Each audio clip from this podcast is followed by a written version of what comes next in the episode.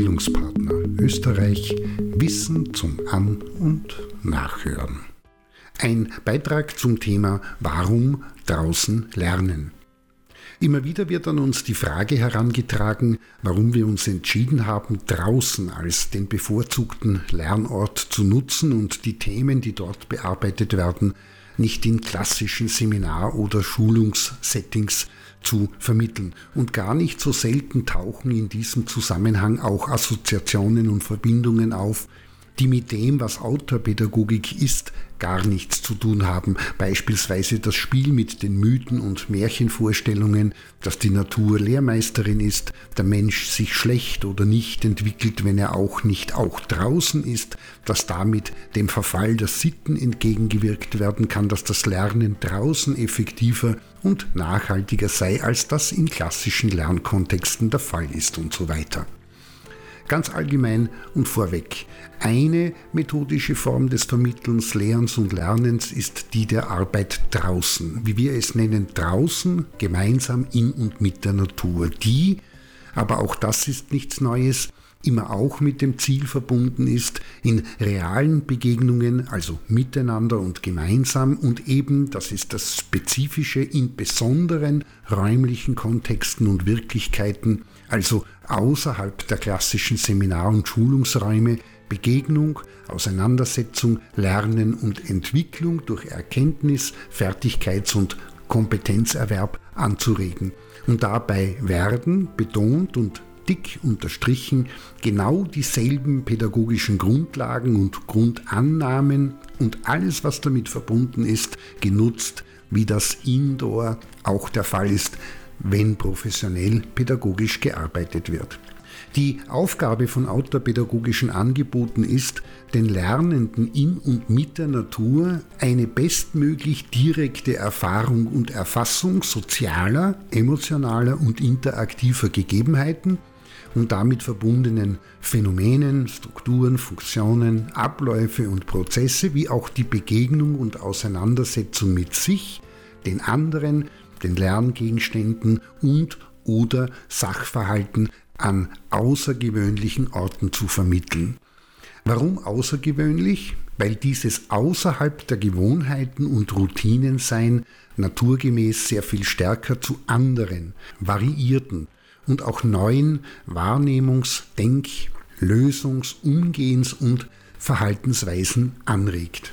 Sehr viel stärker, wie das in den Räumlichkeiten der Fall ist, in dem sich die Lernenden ständig bewegen. Denn dort sind für nahezu alles, was getan wird, Routinen abgelegt. Beispielsweise in der Kommunikation, der Art und Weise, wie miteinander umgegangen wird, was getan wird bzw. getan werden kann, wenn Probleme vorliegen, wie an die Lösung von Problemen herangegangen wird und vieles andere mehr. Und daher suchen Outdoor-Pädagoginnen und Outdoor-Pädagogen draußen passende Räume und gestalten dort rund um Themen wie Klima in der Gruppe, Teamarbeit, Konflikt und Management, kreativ denken oder selbstständig werden Projekte mit unterschiedlichsten Aufgaben in verschiedensten Bereichen, Ausprägungen und in unterschiedlichsten Komplexitäten, wo diese Routinen aus dem Alltag nur schlecht oder aber auch nicht greifen und Lösungen bringen. Und das hat zur Folge, dass die Lernenden leichter in eine Situation geraten, wo sie, und das ist in der Autopädagogik besonders wichtig, miteinander begleitet durch die Autopädagoginnen und Autopädagogen nach noch nicht gekannten und genutzten Zugängen, Varianten, Erweiterungen und neuen Erkenntnissen und Lösungen suchen können.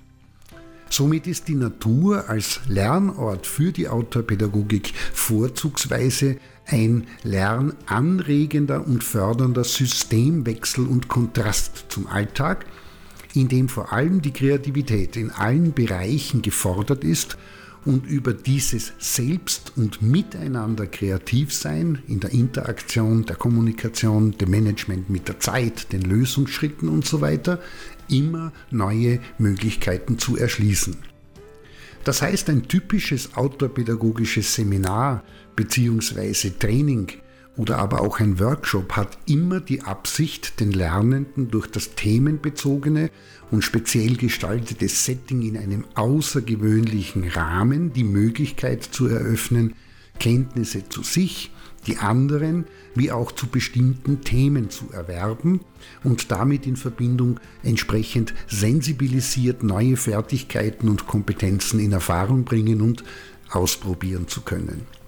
In diesem Sinne Pädagogik ist Pädagogik und die Outdoor-Pädagogik eben eine, die das Ziel verfolgt, so steht es schon in ihrer Definition, dass die Lernenden in außergewöhnlichen Naturspiel-, Experimentier- und Entwicklungsräumen gemeinsam an der Erweiterung der Erlebens- und Handlungsfähigkeit sowie der Entwicklung personaler, sozialer und emotionaler Kompetenzen arbeiten.